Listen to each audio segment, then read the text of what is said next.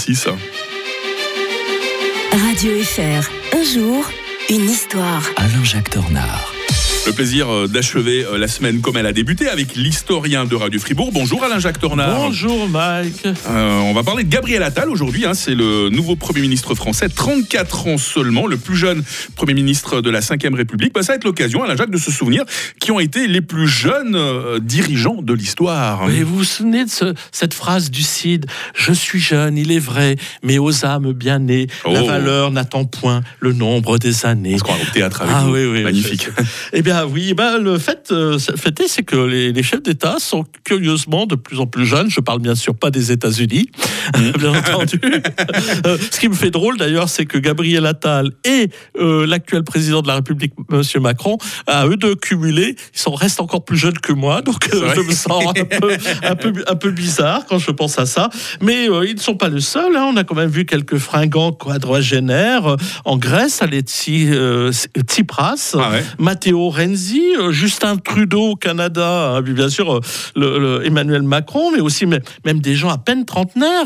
Euh, Sébastien Kurz en Autriche, Österreich, chancelier d'Autriche à 31 ans en 2017, c'est quand même pas rien. Daniel Noboa, président de l'Équateur à 35 ans, c'est l'année dernière. Ou bien sûr le fameux Gabriel Attal. hein, euh, Mm. D'ailleurs, ça me fait penser que peut-être que ça sera le Medze- De, euh, de, de Macron, parce que euh, peut-être qu'il se dit qu'en mettant quelqu'un d'aussi jeune, proche de lui, euh, euh, ça lui permettra de rester en coulisses au pouvoir après 2027. On ne sait jamais, je veux pas être Mhm. mauvaise langue. En, en attendant peut-être l'arrivée de Jordan Bardella en 2027, parce Ah ouais. que faut pas Un autre jeune loup de la politique. Hein. Exactement. Et alors, on a à connu- droite, lui. Hein. mais on a connu encore plus jeune, on a connu Alexandre le Grand, le conquérant du monde, vous savez, qui, qui, qui- qui est mort à une- à- alors qu'il avait 30 ans. alors, Ouais, après je, crois, avoir je crois qu'il avait, il avait 16 ans quand il a pris la, Et- et- la vous tête en- de l'armée. hein, Mais me vous en savez des choses.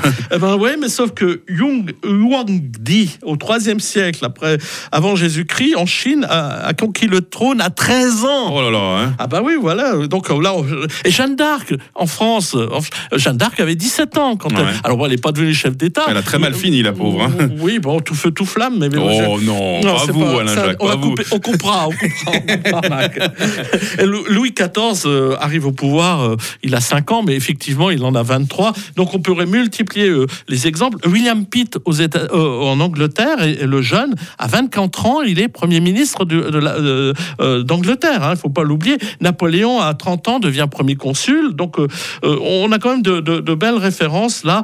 Et puis, bien entendu, Il y Emmanuel a des gens qui ont Macron. été tout à fait capables malgré leur jeunesse. Alors, Bah oui, vous voyez, Emmanuel Macron est quand même devenu le plus jeune président de l'histoire de la République française à 39 ans, en, en attendant, bien entendu, l'arrivée d'un certain Jordan Bardella. Voilà. Je reviens sur, sur Non, non, bien sûr que la, la- la- la- la jeunesse, des, des fois, ne, ne veut pas toujours euh, tout, tout dire, comme des gens qui arrivent au pouvoir très vieux, comme Joe Biden. Mm. Euh, je ne sais pas si, euh, voilà, si c'est vraiment... Qu'est-ce qu'il faut préférer des- de- dans les deux sens? Ceux qui ont fait la Révolution française, la plupart n'avaient même pas 30 ans. hein. Mmh. Un historien toujours jeune, toujours fringant pour nous raconter l'histoire en trois minutes comme tous les matins. On va se retrouver la semaine prochaine. Alain Jacques, votre euh, commentaire sur la Légion d'honneur. Parfois on l'attribue, parfois on la, on la retire. Et puis on évoquera également la, la République de Weimar en Allemagne au lendemain de la Première Guerre mondiale. Alain Jacques Tornard, très belle fin de semaine. Bonne fin de semaine à tous.